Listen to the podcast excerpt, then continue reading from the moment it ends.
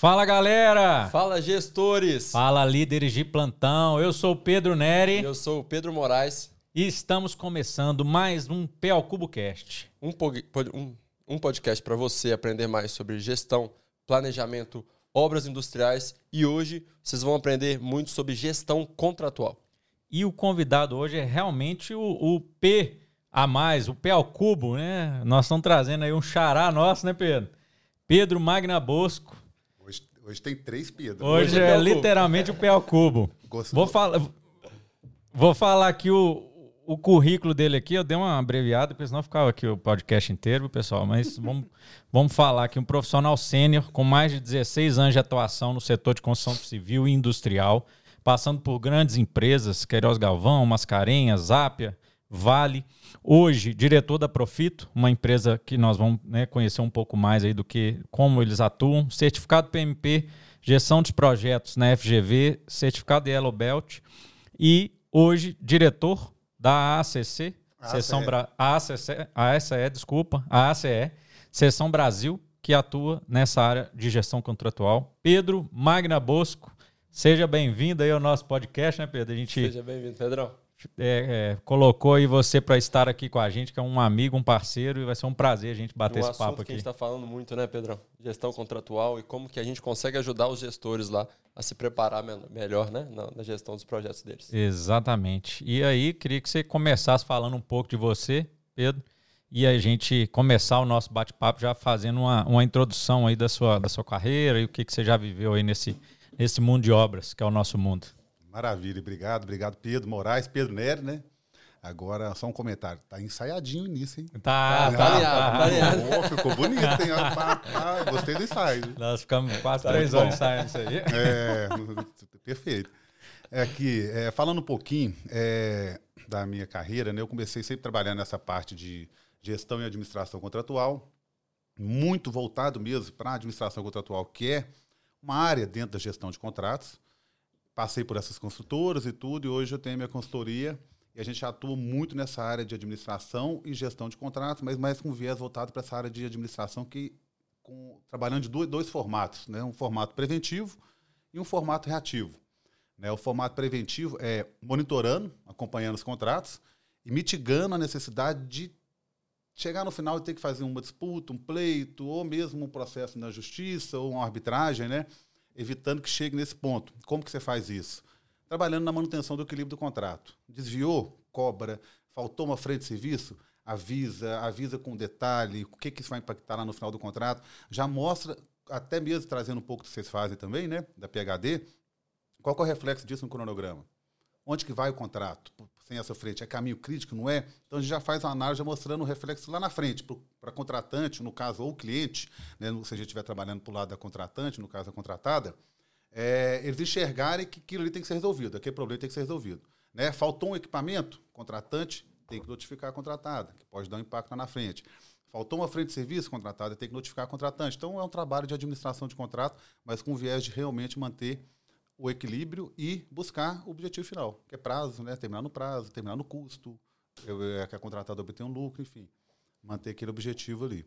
Então, bem, comecei nesse formato, né? Hoje eu tô, o Pedro Nero comentou sobre a ACE, é uma associação, eu chamo Associação para o Desenvolvimento da Engenharia de Custos, voltada para essa área e traz muita informação sobre como calcular uma improdutividade de recurso direto, né? Não é. simplesmente a o processo, não, mas a fórmula mesmo. Né? E, e a CE, ela traz as, as práticas da CE, mostra caminhos para isso. Então, eu tenho, vou pegar uma parte que vocês conhecem muito, né? fazer uma análise forense de cronograma. Eu posso trabalhar de uma forma dinâmica ou de uma forma estática. Né? Aí a forma estática é eu faço um comparativo entre um cronograma baseline e as built. Né? A dinâmica eu posso trabalhar por janelas. Né? Então, eu vou fazer uma análise por janelas de, de, de, de, de períodos contratuais. Então, e aí, como que você vai trabalhar isso? A partir daquilo que você tem de informação.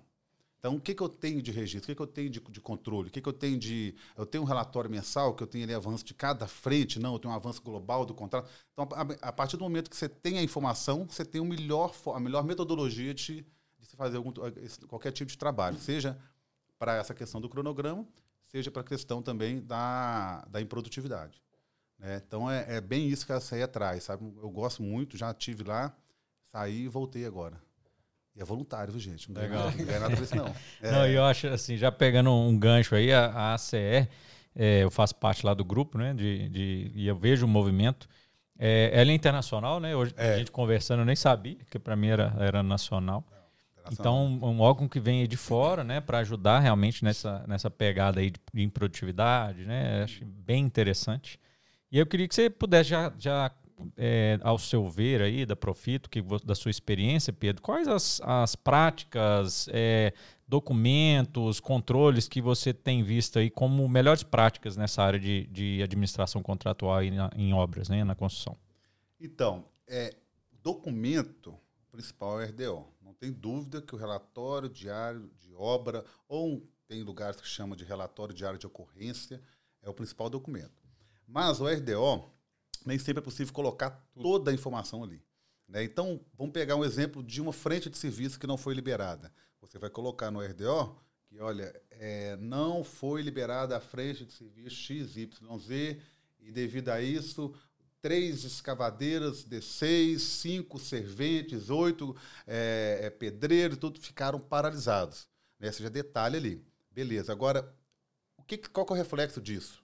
Aí você tem, você tem que precisa fazer um algo mais detalhado. Né? Aí entra numa carta, um ofício. Né? Aí no ofício você vai detalhar. Conforme meu cronograma baseline, que é anexo X da proposta, né, eu deveria ter essa frente liberada nessa data.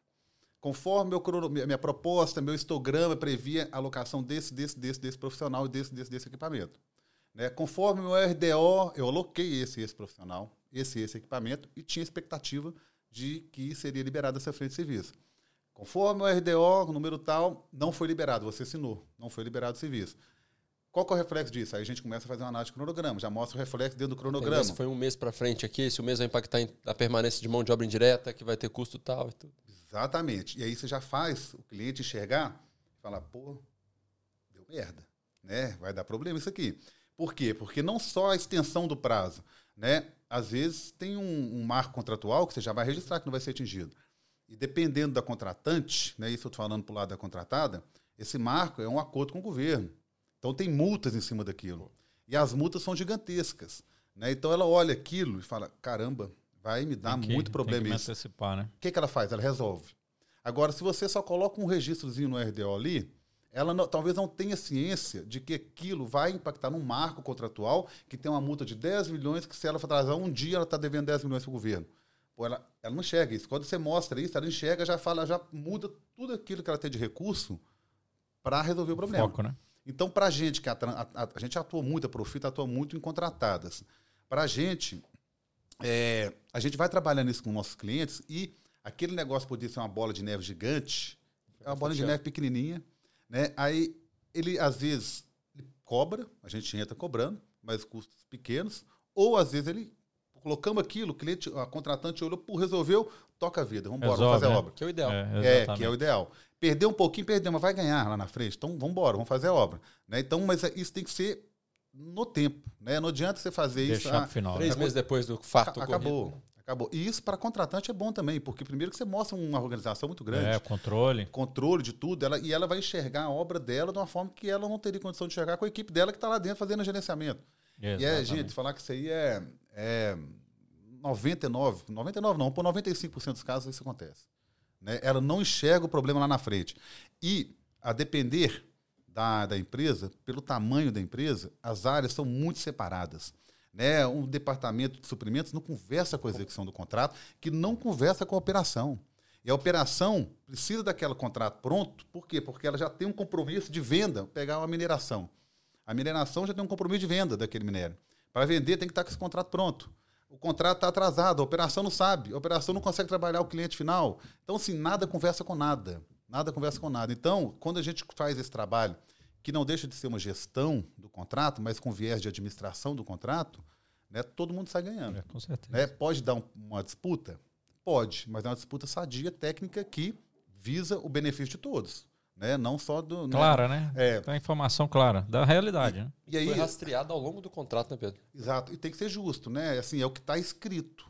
Eu não vou contar uma história porque alguém me contou ali, não. Eu Vou, a pessoa pode me contar a história. Eu vou devolver para ela e falar: olha, mas infelizmente tem nada escrito. Ah, mas aconteceu, então me prova. Eu não vou pôr meu nome, pôr um negócio no papel de algo que eu não consigo provar. Eu tenho que ter um documento para embasar aquilo. Ah, mas eu tinha previsto esse meu cronograma lá atrás. Cadê o cronograma? Tá na proposta? Ah, não fiz, não. Falei. Ah, é, não dá. Falei, aí você dançou, viu? É, aí você perdeu. Ô, Pedro, e até falando do mercado como um todo, né? É, quando vocês é, iniciaram a Profito, né? Vocês enxergaram realmente um mercado muito carente de administração contratual? Quando vocês vão na, nas empreiteiras, você ainda sente um, um certo né, despreparo. E isso vai muito do que as contratantes hoje estão se preparando mais como que você enxergou esse mercado e como que o mercado está direcionado hoje para a administração contratual? É, eu vou falar um negócio aqui que talvez fique meio ruim, pode pegar mal aí, se for o caso você corta, tá? Mas é que o que manda no final das contas é o dinheiro, né, gente? Querendo ou não, na cadeia alimentar ali, o topo é dinheiro. Então a empresa contratada, ela está fazendo a obra ali, não é porque ela gosta da contratante, não porque ela quer ganhar dinheiro. E a contratante, do mesmo jeito, ela está ela tá construindo aquilo porque ela sabe que ela precisa vender aquele produto que ela vai ganhar dinheiro também. Mas quem ganha mais dinheiro nisso daí? Contratante, né? Ela está sempre. O, o, que, ela, que ela tem de resultado. O produto final né? dela é muito mais rentável. Muito mais rentável. Né? E existe uma concorrência muito grande de empresas na canal de construção civil. Então, o que, que acontece com isso? Os preços ali são muito justos. Né? E aí, ela não tem ali uma capacidade financeira de investir muito nessa área. Já as contratantes têm. Então, hoje elas estão mais preparadas, não tem dúvida que elas, elas estão mais, preparadas. mais muito mais preparadas. Às vezes você chega numa reunião de para tratar de um assunto, falando de recursos indiretos, tem quatro pessoas da contratada, 12, 15 da contratante. Tem gente ali que você não sabe nem o que está fazendo ali dentro, que não deveria nem estar, tá, é. mas está ali para encher. Para encher. Põe gente na sala, gente. Vamos poder gente, vamos dar pressão no negócio. É isso que acontece. Então, querendo ou não, elas estão mais preparadas, sem dúvida alguma. Né? As contratantes estão se preparando. Hoje já tem, na, pegando hoje não, mas já tem um tempo, quando a gente fala, por exemplo, de arbitragem, algo que não é tão novo no Brasil. Vamos dizer que começou mesmo, não sei, talvez há uns 15, 20 anos, começou a arbitragem mesmo no Brasil, mas vem crescendo uma escala muito grande.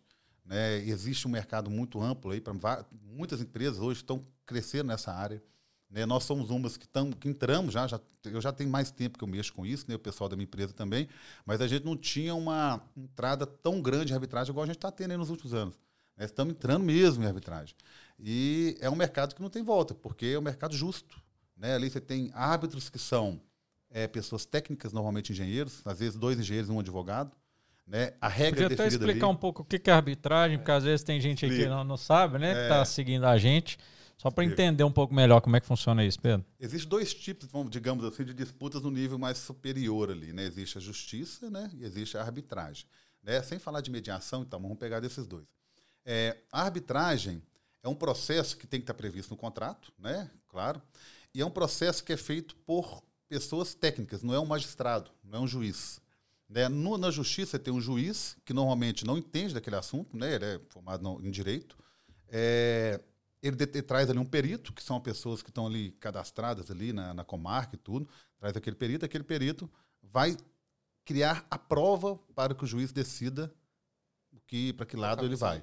Né? Essa prova do perito é baseada nos relatórios que os dois lados, né?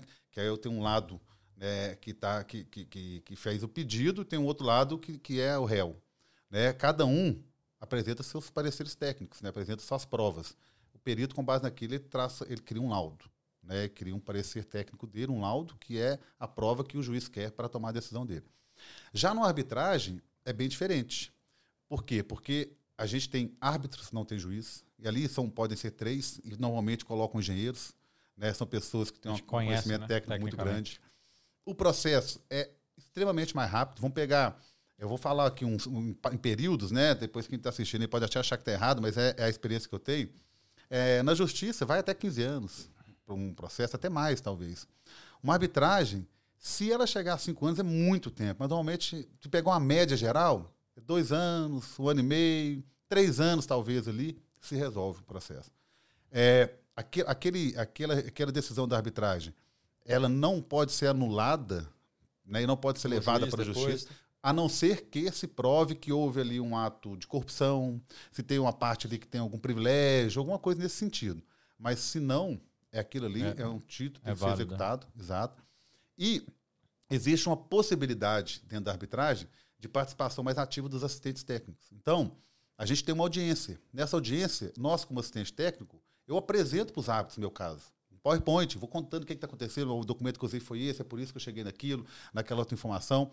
E depois o advogado do outro lado vai, vai fazer uma inquirição contra, contra, contra a minha pessoa. Uma... Vai, vai, tentar me pegar ali de tudo quanto é jeito. Ah, mas e isso? E esse documento, essa nota de rodapé desse relatório está contradizendo aquilo que você falou ali. E aí você vai brigando, vai batendo. E aquilo ali leva para os árbitros uma sensação de que quem está mais certo. Mais real, né? É. Quem está mais embasado dentro do processo, né? Exato. Então, assim, a gente é muito mais técnico o processo. É, né? Simplesmente um documento o cara lê ali pronto, acabou. E o perito, normalmente, também é uma pessoa mais técnica do que quando a gente vai trabalhar na justiça. Tá? Então, assim, tem muitas vantagens. Agora, tem desvantagem. Né? É bem mais caro. Um bem processo caro. caro, né? Bem mais caro. Bem mais caro. Só que aí depende muito da, da Câmara, né? Qual Câmara que vai ser, depende de quantos árbitros, depende de uma série de coisas. Mas ele normalmente ele é bem mais caro que, que o processo na justiça. Mas é mais rápido, mais justo, mais, né? Assim, não tem como, é muito melhor, dependendo do valor. O valor, sinceramente, entre equilibrando ali, não pesa muito não. Legal, legal. Bom ter essa visão, é. né? E é interessante que a Profit também tem uma caminhada bem, bem parecida aí, né? Com a, com a PHD. É, Profit surgiu quando? A gente vai fazer 10 anos esse ano. Né? A gente já vinha lá atrás, era é, um trabalho sendo feito mais pelo, até pelo Rafael, e ele foi conduzindo a Profito, e depois a gente juntou tudo foi, e foi fez quando? uma estruturada maior. Né? Foi em 2020 ou 2019? 2020, Eu acho que foi ó. quando a gente se conheceu, né? É, por ali. E a, a, dali a gente fez, mudou um pouco o modelo de negócio nosso. Né? E aquilo ali, nossa, deu um salto muito grande, porque a, a gente não trabalha com, com, com cliente, a gente trabalha com fidelização de cliente. Né? Parceria, né? Parceria mesmo. A gente tá falando isso hoje, né? É. Tem cliente que tá ligando para a gente, não, põe aqui, começa aqui, faz aqui, depois a gente vê proposta é, contrato. Resolve. Vamos embora, vamos junto. É, depois a gente vê proposta e contrato, né? A gente tá junto ali, você não vou deixar o negócio Parceiro cair mesmo. agora, porque senão depois também pior até para mim. Exato. Entrar um negócio que tá todo já andando, capengando ali. Então a gente tem essa pegada de, de parceria mesmo, de fidelização, não é virar uma gigante, é muito mais fidelizar e sustentar sustentalmente, bem, né? sustenta, sustentalmente mesmo a palavra, né? Sustentavelmente ali, né? Sustentavelmente, boa, Pedro. A gente vai crescendo. Não, Bacana.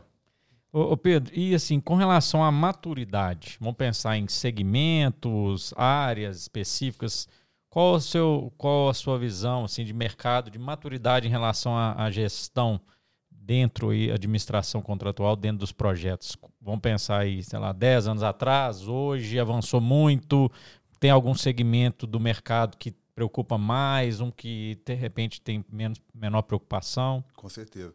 Não, eu, sem dúvida alguma, parte de construção civil, ela tem mais, tem uma preocupação maior eu acredito até por conta de volume, né? Não falo financeiramente, mas em quantidades maiores de contratos, né? Em execução. Projetos. Né? É, de projetos. Então, ela tem essa preocupação maior.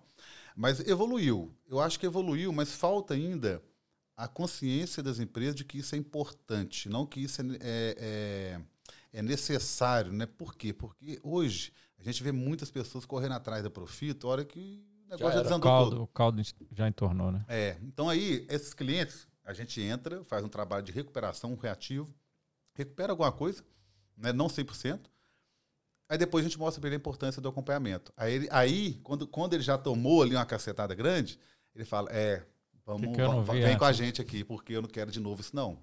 Então, assim, primeiro apanha para depois entender que não precisa apanhar. Né? Então, isso tem muito no mercado, mas sem dúvida alguma está tá evoluindo. Não está evoluindo tanto ainda a parte tecnológica, né? porque de, demanda também investimento né, pessoal com tablet nas obras, fazendo foto e tudo, não tem ainda. Mas é algo que vai, eu acho que vai chegar, vai acontecer. Avançar, né? Pedrão, até pela sua experiência, né? É, como que o gestor hoje consegue se preparar de uma maneira pelo menos abrangente, né, para entender o que é uma administração contratual, entender os pontos de administração contratual, porque o que a gente vê hoje é, na carreira de um, de um gestor de contratos, né? Uhum. Muitas vezes ele vem do campo, né? Às vezes ele vem é. do planejamento e ele não tem uma preparação para ser um gestor de contratos. Uhum. É, como que foi a sua preparação e como que as pessoas podem se preparar para depois falar e entender a dor que é não ter essa administração no seu contrato? Essa pergunta não é muito fácil, não. é, é, mais ou menos. Mas vamos lá. É, eu, a primeira empresa que eu trabalhei, eu fiquei fora do Brasil e comecei a administração contratual lá. O diretor da empresa chegava lá, fiquei na Nicarágua dois anos.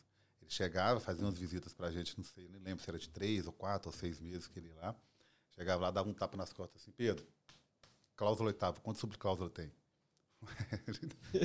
tá doido? Eu não decorei isso, não. É decorado. O contrato é decorado. Então, lá eu comecei a pegar essa cultura. Né? E era uma empresa muito grande, é, e eu vi a importância do, do, do, resultado da empresa com esse caminho que seguia. Né? Hoje a gente pega gestores, eu conheci muito gestor de contrato, eu já acompanhei muito contrato.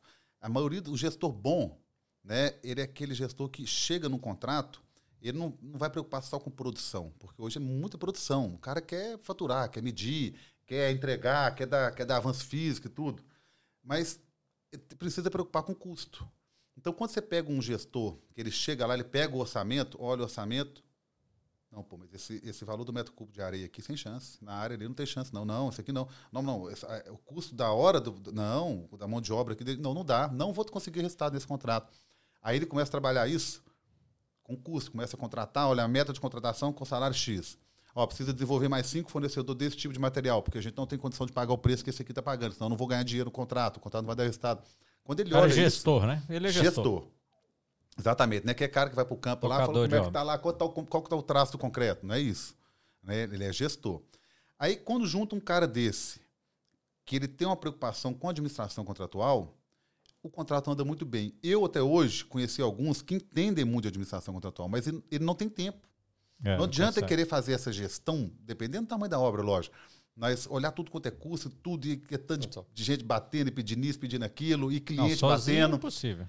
Mas às vezes ele consegue coordenar o cliente, consegue é. trabalhar custo, consegue ver o que está vendo acontecer na hora de produção, coordenar ali o planejamento, tudo. Mas a administração, ele, igual ele tem um engenheiro de planejamento, um técnico de planejamento, ele tem que ter um técnico de administração contratual, um engenheiro de administração contratual no contrato. Porque isso aí não consegue. Ele absorver ou ele tem aquilo, equipe ou ele contratar alguém, né? É, ou ele contrata uma empresa, que é mais especializada. Então, ele absorver aquilo é muito difícil hoje. Mas tem que ter gente para fazer isso. Aí, quando essa pessoa enxerga isso, o negócio é muito melhor. Né? Às vezes, a empresa lá em cima não enxerga isso ainda. Mas com o gerente ali já do contrato, já em, essa com, maturidade, né? O negócio melhora, porque ele traz, de alguma forma, traz esse conceito para dentro do contrato, o negócio vai andar melhor. Sem dúvida alguma. Mas eu acho que ainda está tá lento. Está tá, tá, tá, evoluindo, mas eu acho que ainda está lento. Tem mercado ainda, né? É, tem muito mercado ainda. Ô Pedro, e assim, um case, uma experiência mais desafiadora na sua área? O que, que, você, o que, que você traz aí para a gente de grandes desafios aí que você teve, né? Ou, ou, de repente alguma coisa interessante aí no mercado? Pedro, até, até complementando isso, eu queria até que em um, um desses cases, né? Você teve algum case que você tinha certeza que a, a contratada estava correta, sabe? Que a empreiteira estava fazendo um bom trabalho e tudo, só que por falta de registro, eles acabaram não conseguindo ter o resultado que eles estavam imaginando e tudo. E o que, que você, no, final, o que, que você saiu de resultado? Pô, você devia ter feito desde o começo aqui uma, uma documentação diferente. Foi, foi, foi frustrante para você? Como foi esse tipo de... Nossa, você tem demais. É tem demais. Eu vou, eu vou, juntar as duas. É, para mim, o mais difícil, mais, mais difícil mesmo desse trabalho é a arbitragem, não tem dúvida. Porque ali o nível é muito alto, né? os dois lados estão extremamente preparados, estudam muito para o assunto. Então é muito técnico. E a gente são, são mil páginas, mil quinhentas páginas de documento, que o cara, na, principalmente o advogado, vai querer te pegar na entrelinha de um. Então, assim, é muito, muito técnico o negócio. Né? É, tem que estar muito preparado. Então, sem dúvida alguma, é o mais difícil. Aí, pegando esse lado da arbitragem, teve um cliente nosso que é, era uma era uma obra de, de estacas, estaqueamento. Um contrato até grande, só estaqueamento né, chegou para a gente lá e falou assim: ó, nós vamos entrar na justiça e tudo, eu preciso que você faça um ECA. O ECA é o Early Case Assessment, que é um, um estudo prévio do que, que, é possível entrar, porque era justiça, e justiça tem incumbência, né? Então, se você cobra ali 10 recebe 5, você paga é, ali você... até 20% daqueles 5 que você não recebeu do outro né? lado. É. Então, ele falou: olha, eu tenho aqui, ó, e tudo, eu tenho todo calculado aqui e tal, eu acho que a gente tem que receber 5 milhões aqui, ó. Vamos, vamos, vamos, vamos faz o relatório técnico para a gente, tudo. Pegamos, fizemos um ECA para ele, falei para ele assim: olha, a gente consegue cobrar 5 milhões nessa metodologia que você tem ideia aqui, que a gente chama de total cost, que é basicamente o seguinte: o que ele deveria ter, pegando, trazendo para a página de produtividade, o que ele colocou menos o que ele tinha previsto, a diferença. Independente de quem que é a culpa. A diferença está ali. Aí a gente foi pegar a documentação dele. Né? E tentamos fazer um, um, cálculo ali em cima de um measure miles, que é uma outra forma de trabalho, que é mostrar que, olha, nesse período aqui, você não teve impacto. Então, trazendo esse conceito aí para facilitar para uma produção de uma escavadeira, ela é capaz de produzir 150 metros cúbicos por hora, né? na sua proposta. Mas nesse período aqui não tem nenhum registro de impacto. Ela fez 110. Ela fez 110. Ou seja, eu nunca, nunca vou né? conseguir fazer aquilo na minha proposta. Mas nesse outro período aqui, ela fez 70. A diferença de 70 para 110, 110. aí dá para você cobrar desde que você tenha um registro ali. Então, utilizando essa metodologia, estou pegando tudo no hipotético, tá? É, saiu de 5 para 3,200. É a diferença. Aí a gente pegou e trouxe um outro para ele aqui, ó, para ajuizar, 700 mil. O homem olhou e falou assim: Não, você está doido? Vem cá, vou te mostrar. Tá vendo esse RDO aqui? Está carimbado aqui, cancelado. Você entregou atrasado. Tá vendo esse outro problema aqui, ó, da rampa é, para subir a perfuratriz e tudo? A rampa no seu contrato era sua. Você falou que não conseguiu perfurar e ele registrou aqui que foi porque você não tinha construído a rampa. A rampa era sua. Então, não vou cobrar, isso aqui está errado. E fomos pegando todos os registros, né, 700 mil. Na justiça eu entro com 700. Não, não pra sei não, o quê. Para não pagar. Eu não vou. Eu falei, assim, pai, você traz outra pessoa para ir com você.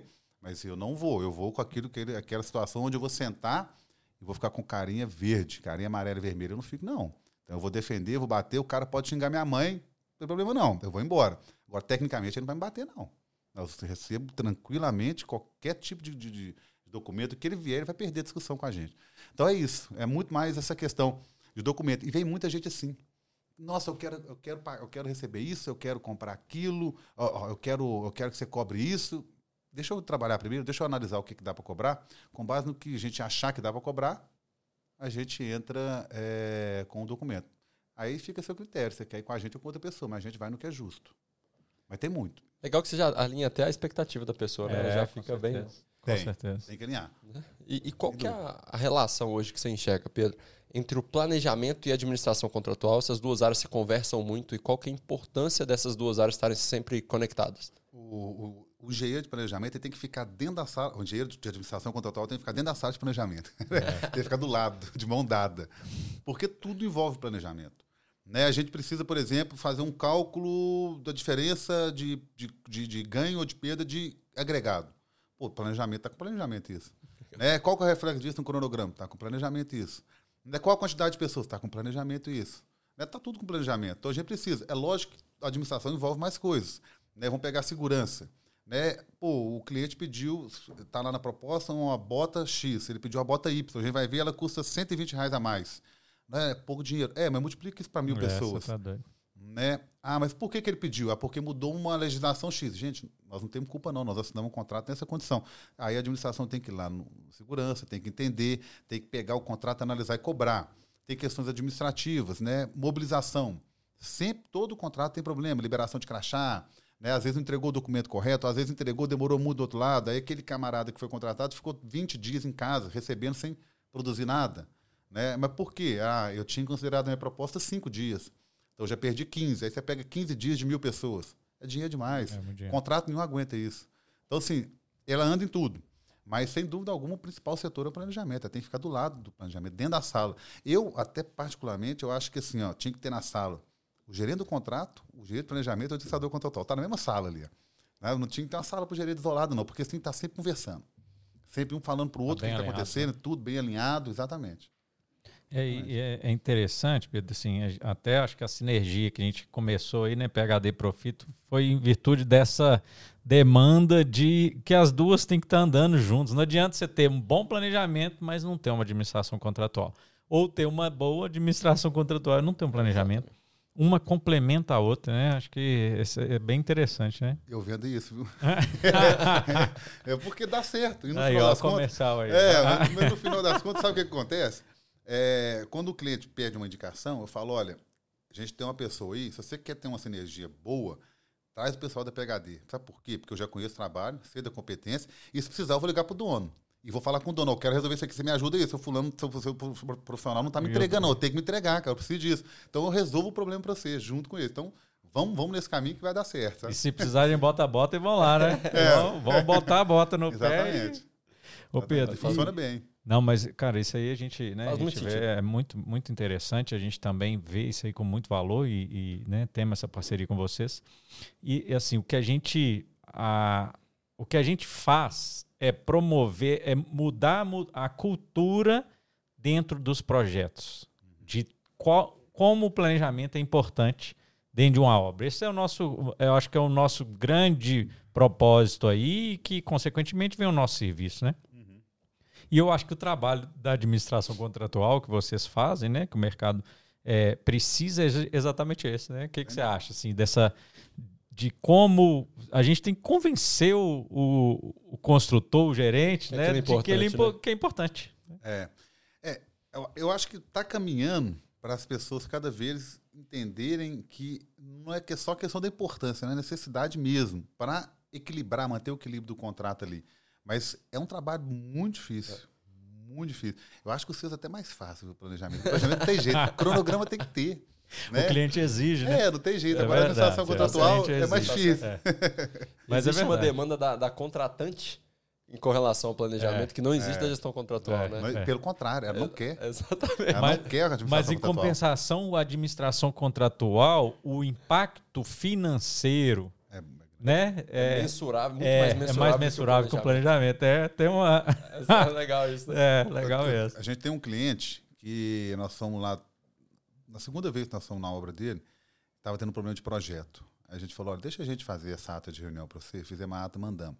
Ele me ligou três dias depois, cara, mas deu um problema gigantesco que ligaram até pro dono da empresa. Esse registro esse zero e tudo, mas eu gostei demais. Sabe por quê? Mudou. Mudou, agora estão me ligando para falar que o projeto está chegando, eles estão desesperados para entregar o projeto. É, claro. Mas ligaram até para o dono. É, pode ser até que pede minha cabeça aqui mesmo. Até, até eles pedirem minha cabeça que o negócio está rodando. Está chegando tudo. Falei, e a obra está saindo. É, eu falei, esse é o objetivo. Pô. É, e a gente não colocou nada ofensivo, né, de forma alguma, pessoa, nome de gente, de alguém, de ninguém. Né, simplesmente a realidade. E a realidade é dura mesmo. Né, não entregou, era para ter entregado, vai atrasar, não vou te dizer, seu Marcos, você me deve tanto. Ué, tem nada diferente, não. Aí ele já olhou aquilo e falou: Nossa, isso aqui vai subir para diretoria e tudo, vai deixa chegar eu, em mim. Deixa eu dar meus pulos. É, deixa eu dar meus pulos e resolver isso aqui agora. É isso mesmo. Legal, interessante que assim, o que a gente vê historicamente nos contratos, o gestor ele delega a parte de administração contratual para o engenheiro de planejamento, né? Isso a é. gente via isso muito historicamente, é. né? E o que a gente vê é que o engenheiro de planejamento ele não tem né, a habilidade para conseguir contornar todas as necessidades de administração contratual que o contrato precisa. E ele não era, no final, né, um bom engenheiro de planejamento, porque ele não conseguia tomar conta do planejamento, e não era um bom administrador contratual. Né? Então, na hora que a gente viu essa sinergia, né, a gente falou, pô, faz muito sentido. O engenheiro de planejamento tem que ser o responsável do planejamento e subsidiar a administração contratual. Mas tem que ter um responsável ali para conseguir dar a visão completa do contrato para o gestor. Né? É, e realmente, Pedro, assim, não tem jeito de absorver tudo. Não né? tem, não tem eu, Aí você pega um contrato dessas empresas maiores, né, a exigência de planejamento é muito grande, relatório semanal, é, relatório é. mensal, é acompanhamento disso, acompanhamento daquilo. Não dá. Tem uma, uma prática, né, que desde que eu entrei em obra, para mim, assim, é um negócio tem que ter. É a divisão de responsabilidade. É. É assim, pô, ó, o cronograma está aqui, o avanço é esse, o atraso é esse, a responsabilidade de tantos por cento é, é, é, meu, tantos por cento é seu. Cara, eu acho que isso aí é um negócio, né? Que, qual a sua visão dessa, quando você chega, aí eu estou falando da, da visão né, minha aqui como planejamento, né, pela PHD e, e da, do meu aí, né, passado. Quando você chega numa obra e vê ali que o planejamento tem uma base, como, por exemplo, uma divisão de responsabilidade, né? Que, que, que qual a sua visão? É, o quão facilita ou não? Como é que é isso mesmo? Facilita muito.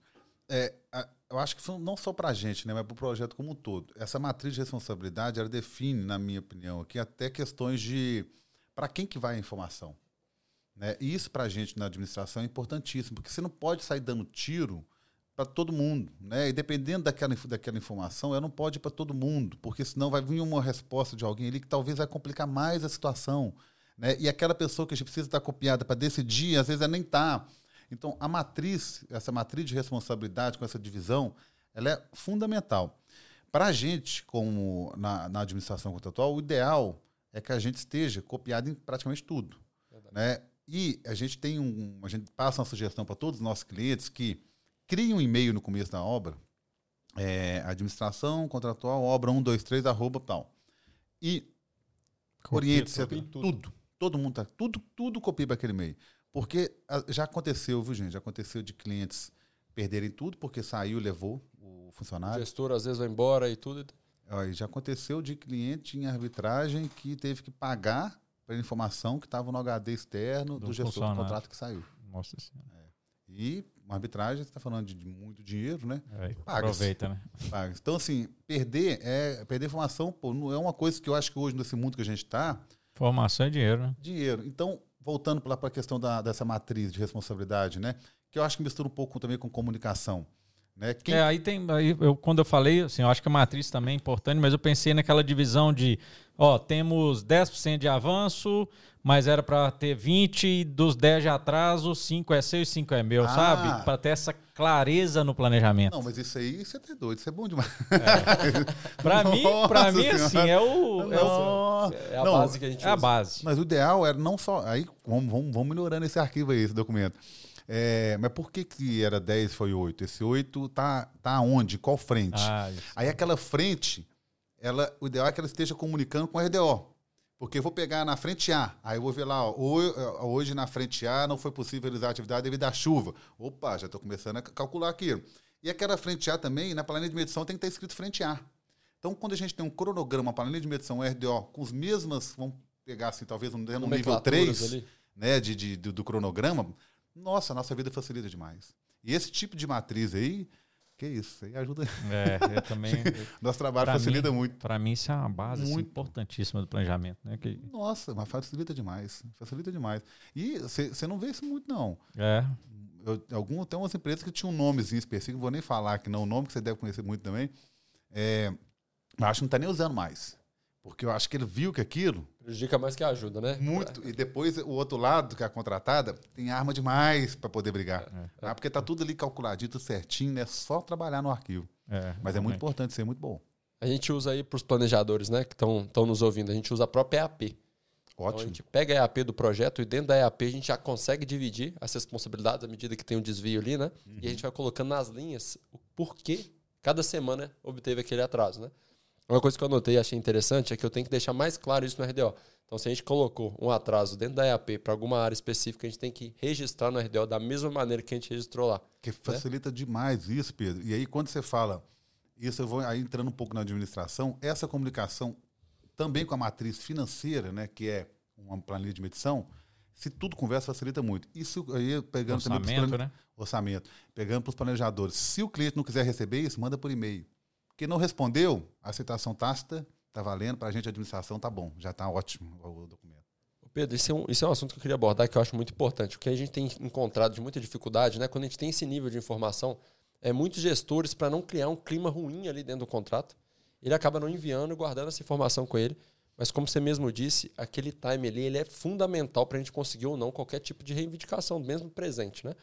É, como que na parte de negociação, como você sugere que a gente faça isso, né? Que a gente é, leve isso de uma maneira mais branda. Olha, gente, a gente fez esse tipo de estudo aqui. É, eu queria que vocês avaliassem, depois retornassem para a gente. O que, que você sugere para a gente começar a mostrar isso, não azedar o clima da obra toda? Não, é, é, como abordar, aí, né? É, isso aí, é, isso aí é excelente, viu? Porque é o seguinte, existem várias questões. O primeiro ponto é a gente entender como que está a relação na obra.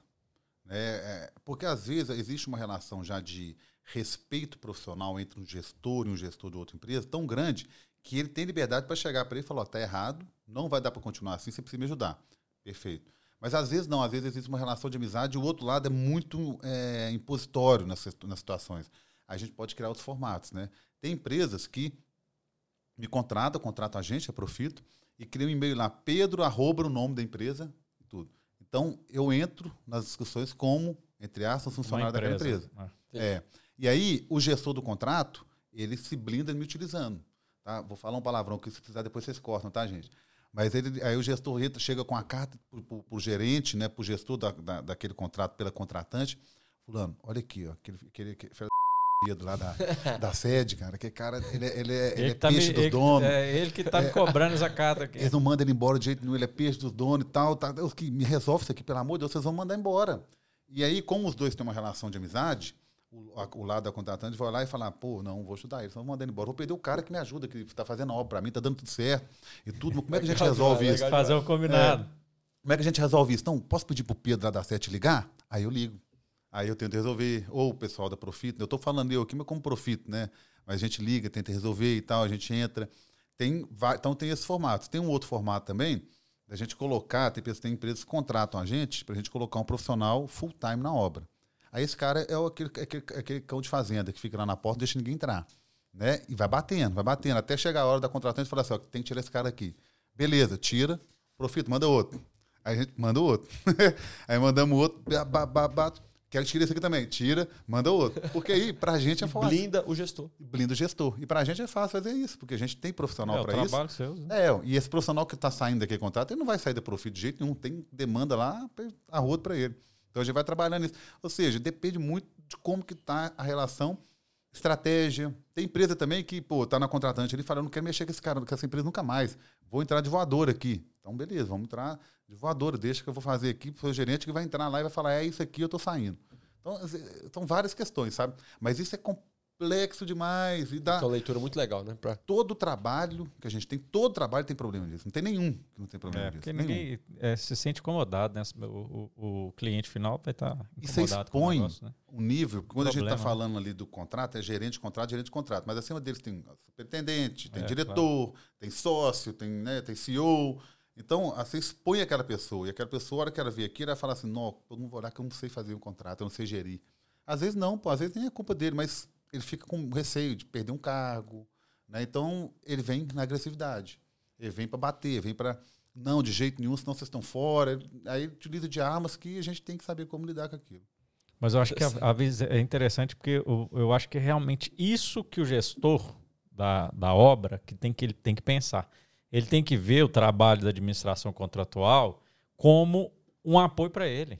Vai facilitar a vida dele, vai ajudar ele. É o que a gente luta no planejamento. Nós estamos aqui, não é para apontar o problema, não, não nós estamos aqui para a gente ver como é que está, direcionar, atuar para a gente resolver e a obra sair. Perfeito. É, eu acho que essa que é a, a, aí deixando aí para os gestores, a ideia é realmente ajudar, não é criar mais um problema, mais um, né? Ajudar eles, concordo? Concordo. Eu conheço alguns, que eu não vou falar o nome para fazer uma propaganda aqui deles também, acaba atrapalhando até meu, meu cliente, vai outras empresas eu querer buscar ele, mas ele tem uma categoria tão grande, é, são, vou te falar que são dois até, dois gestores de contrato, que os funcionários lá, os colaboradores da obra dele, da empresa dele, amam o cara. Se alguém der um tiro, eles entram na frente para não deixar acertar ele. É, ele bate no cliente pra caramba, o cliente ama ele. e tudo que a gente faz é quem, quem entrega, quem, quem põe a cara é ele. Né? A gente não, a gente fica ele só redigindo na parte, na parte técnica. Ele que entra batendo. E o cliente ama ele. E resolve o problema. Então, é, tem, uma, tem jeito de fazer tem, também, né? A pessoa só que tem que saber como colocar a hora de colocar o tom da voz, o fórum ali que tem que estar junto, né? Não pode pôr tanto de gente, saber a hora certa. Tudo tem momentos, né? Saber como né? mostrar aquilo, é habilidade. Legal. Isso é interessante, porque assim, a gente vê muitos gestores que entram na disputa, né? E acabam se eximindo depois, né? Falando assim, ah, não, tá vendo? A contratada é complicada, tá vendo? Quando na realidade é uma habilidade necessária a negociação. É, e negociar, gestor, é. você acaba tendo que ganhar dos dois lados, né? Uhum. Você conseguir mostrar para aquele gestor da contratada que ele também está ganhando com, aquela, com aquele registro, é uma função do gestor, né? Sem dúvida. E, e, são caras são pessoas que normalmente têm a obra na mão, têm os números na mão, têm um planejamento na mão, têm o resultado que está dando na mão, tem a projeção de resultado na mão, tem controle e tem gestão. Aí ele consegue chegar no cliente e sabe até onde ele pode ceder, negocia. Né? Tem tudo para poder, tem todas é, as informações para poder negociar. Legal. Ô Pedro, e mais para a gente embasar tecnicamente nosso podcast, né? Quais os principais tipos de contratações né, que você vê aí no Brasil? Vamos falar no nível Brasil. E eu queria que você falasse um pouquinho aí do contrato de aliança, que eu sei que você tem uma experiência. E é um contrato que a gente não vê, né, normalmente. Aí. É, muito, esse aí está mais raro. É, hoje no Brasil a gente utiliza muito a empreitada preço unitário a preço, preço global, né? Cada um tem risco, né, para um lado a mais, para o outro, e vantagens também, né? É, particularmente, eu prefiro, assim, acho mais fácil de lidar com preço unitário, né? Pensando para o lado dos meus clientes, que a maioria dos meus clientes são contratadas. Né? Porque risco ele, menor, né? o risco menor. Você vai executar aquilo que está, vai receber aquilo que está sendo feito, né? E se tiver uma mudança de projeto, é mais fácil de trabalhar. Agora, já na global, não. Global você tem que fazer uma análise prévia muito é, boa. No orçamento né? tem que estar tá bem, bem respaldado. Para qualquer mudança de projeto, né? Você tem que estar tá muito bem respaldado. O que, que você considerou no orçamento, né, Pedro? Exatamente. Mede etapas, né? Então, ali você pode ter uma variação de quantidade que você vai ter que engolir aqui. Tem um risco, a oportunidade de ganhar também. Né? E aquele etapa ia ser 700 mil metros de escavação, foi 300, mas você vai receber por 700. Mas, assim, é raro. Não é fácil acontecer hoje. Não é fácil. Até porque questões geológicas hoje é complicadíssimo, né? Às vezes você não tem um relatório de sondagem que você, você recebe atrás muito amplo para você poder ter uma previsão do, do, do, tipo de solo ali. Tem poder tempo para orçar direito. Né? É, não tem tempo para orçar. Então, assim, eu, particularmente, eu acho o preço sanitário mais, assim, mais justo. justo. É mais justo, sem dúvida. Existem outras, né? Aí existem, não, às vezes não são nem definidas pela legislação, turnkey e tudo, mas está aí. Tem, é, tem HH, né? Tem até o... Aí tem algumas que a empreitada global é medida preço unitário, entendeu? Tem, já tem, começa já, a fundir as coisas. Já vi de vários, vários tipos aí, sabe? Vários tipos. É, agora, a aliança é, é um modelo é, de contrato colaborativo. Né? Eu participo de um projeto como gestor de uma, de uma aliança, um projeto grande de energia. E tem várias questões que são muito importantes, sabe, dentro do projeto de aliança. Eu acho que tem, se tiver um pensamento comunitário, né, ali de todas as empresas, eu acho que o negócio tem tudo para dar certo. Não elimina a possibilidade de pleito, de disputa, assim, de forma alguma. E eu acho, eu não estou lembrando de cabeça aqui, mas eu acho que um dos países que mais tem contrato de aliança rodando é o que mais tem arbitragem também. É Sem falar que depois eu, depois quem estiver ouvindo aí, quiser pesquisar, para ver se eu estou falando alguma coisa certa ou errada, mas eu tenho quase certeza que é isso. Então, ou seja, não elimina, né? É, mas tem, dá para funcionar. Mas como funciona, né? Algumas questões importantes são que devem ser feitas. Quando você vai formar uma aliança num projeto, né? O que, que é a principal parte? Engenharia. Né? No desenvolvimento da engenharia ali, você imagina se você coloca ali uma empresa que vai é, fazer montagem eletromecânica que vai fazer civil. Elas sentadas e começar é, a discutir e, o projeto de é engenharia. Essa, né? A ideia é que as empresas que vão executar já comecem lá na engenharia, né? Exato, porque aí a montagem vai falar assim, pô, mas a gente tem que terminar a obra nesse prazo, não tem mais aqui, então eu tenho que começar a montar por ali. Ah, não, mas eu tinha pensado em começar a escavar por aqui, não. Então começa a escavar por ali, para você fazer as bases ali, já começar a montar, e eu preciso das bases prontas para saber como que vai ser o encaixe do equipamento e tal, para desenvolver meu projeto. Então, elas começam a conversar e o negócio flui muito melhor. Então, o primeiro ponto, que é o principal, gente, tem que começar lá antes, na engenharia. E as empresas têm que entrar na concorrência já sabendo que vai ser aliança. Isso é fundamental. Né? Entrou sabendo, ó, é um projeto de aliança, tem interesse? Tem, então pronto. É, junto. tem que já ser na contratação, é. né? E tem várias outras questões que a gente pode pensar aqui de aliança. Por exemplo, você tem um projeto muito grande, você tem quatro empresas, três empresas. É, essas três vão precisar de transporte, é. Você já, já facilita ali um contrato só, né, para todos. É, ou não seja um contrato, mas uma negociação só. É, Pode ser três contratos, porque são CNPJs diferentes, né? Mas é uma negociação só. Fica melhor a negociação, né? Vai precisar de, de concreto, vai precisar de aço. Pô, vou, vou conseguir um preço unitário do quilo. Refeição. Menor. Refeição. Legal. Né? Então, só que aí isso facilita muito o processo e pode trazer benefício. E esse benefício depois tem que ser convertido para as empresas também. Essa que é a questão da aliança. Né? Ora, era para gente, era para eu aqui como contratante gastar 300 milhões. Por conta de economia de suprimentos aqui, eu gastei 280. Desses 20 milhões aqui, eu vou dar uma parte para cada um de vocês. Não vai ficar tudo para mim, não. Então, essa é a questão da aliança. É uma né? parceria mesmo, né? É, é, bem interessante. Eu vi um movimento há uns oito anos atrás de, de ter uma demanda mas eu, depois eu, eu acho, assim, minha visão é que Diminuiu. não caminhou, né? Não caminhou essa, esse tipo de contratação. Eu vejo uma dificuldade muito grande na cultura nossa também, viu? Brasil. Até de antecipar, né, Pedro? Como que a, a empreiteira ela vai ter condição de fazer um orçamento legal para entrar na fase de engenharia? Como que você sente isso? O pessoal consegue ter uma estimativa global do que, que é aquela, aquela quantidade e depois analisa mais na parte de engenharia detalhada? Então, normalmente, esse tipo de contrato, as empresas é um EPC, né? Normalmente elas têm que desenvolver Ela tudo. Entra, já entra. É, normalmente tem que ser desse formato. Né? A preço unitário, eu não tenho essa experiência. Para te falar a verdade, se funciona, é, com projeto de executivo entregue. Eu não tenho essa experiência. Eu acho até que não tem muito sentido. É, né? Porque a engen... onde você ganha na engenharia.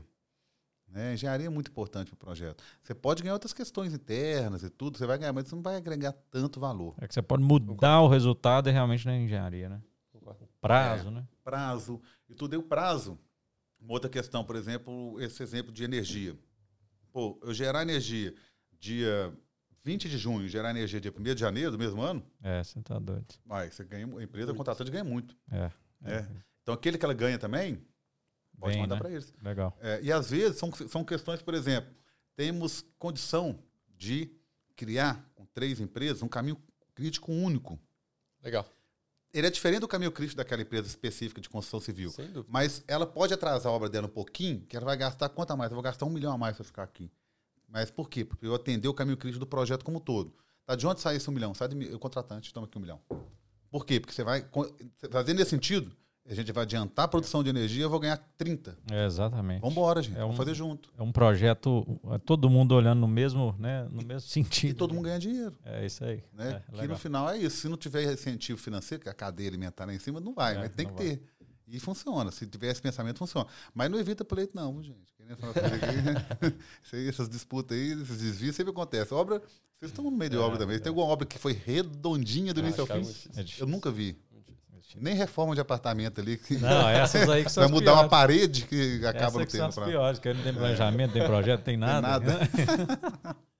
Ô Pedro, eu queria muito, usando um pouco da experiência, né? Que você já teve em várias áreas, em várias empresas e hoje, agora como gestor de empresa, o que, que é a cara, quais são né, as características de um bom líder que você vê né, dentro dos projetos? O que, que você olha assim? Você já deu alguns exemplos, né? De um gestor, ou de um planejador, ou de um administrador contratual que você avalia, ou para entrar para profito, quais são as características da pessoa, ou para conduzir um, um, projeto, né? Quais são essas características? Como que você consegue ter esse feeling da, das pessoas hoje?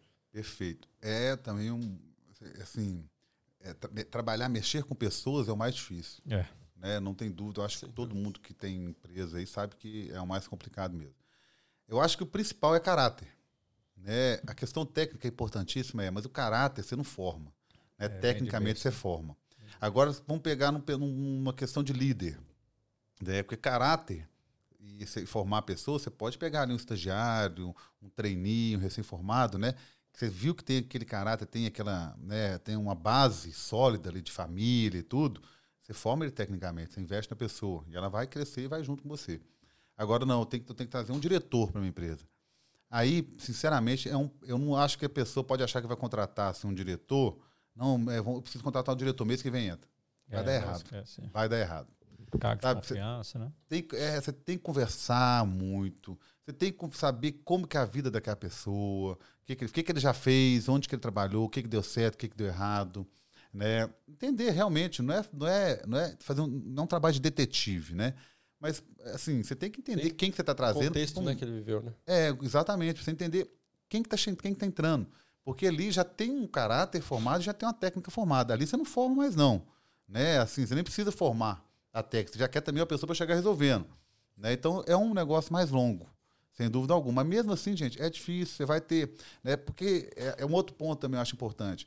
A gente tem uma forma de trabalhar. Não adianta a gente achar que todo mundo vai trabalhar igual a gente. Não vai. É, né? Então você tem que entender que cada um tem uma velocidade, cada um tem uma, uma condição em casa, por exemplo, às vezes a pessoa está passando por um momento em casa que ela não consegue produzir muito bem. Você tem que entender aquele momento ali. Às vezes você vai ter, como, como dono, se dedicar mais do que você deveria se dedicar mesmo, porque é um momento que a pessoa está passando, mas não quer dizer que vai ser sempre assim. Né? Então, é, é, um negócio complicado. Agora, se for resumir tudo, para mim é caráter. Legal.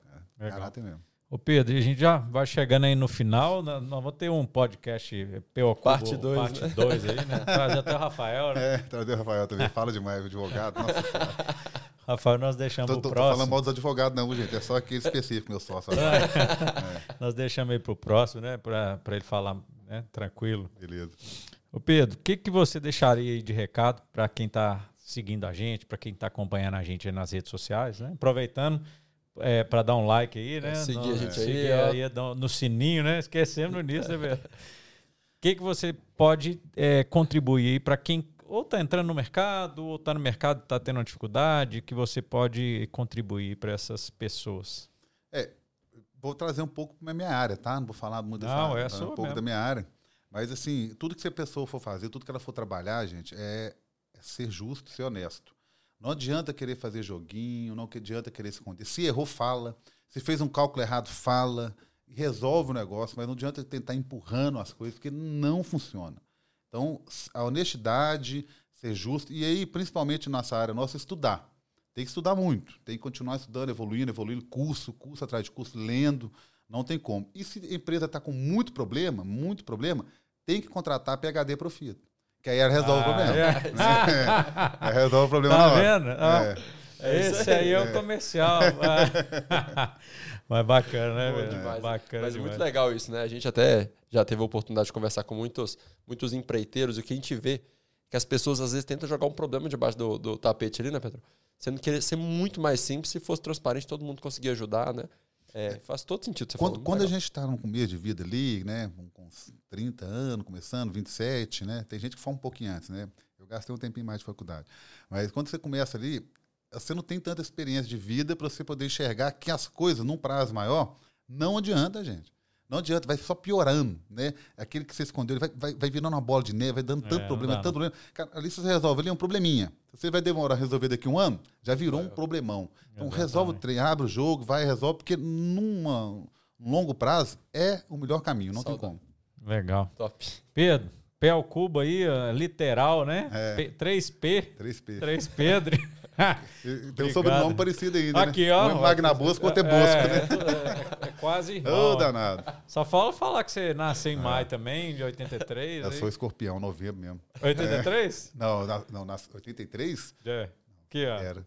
É, eu, eu, tô próximo de 2000, de 99, entendeu? 98, de, 99. De administração contratual, né? 81. Aí, ah, ó, tá perto, ó o presente aí, ó. Ah. Top.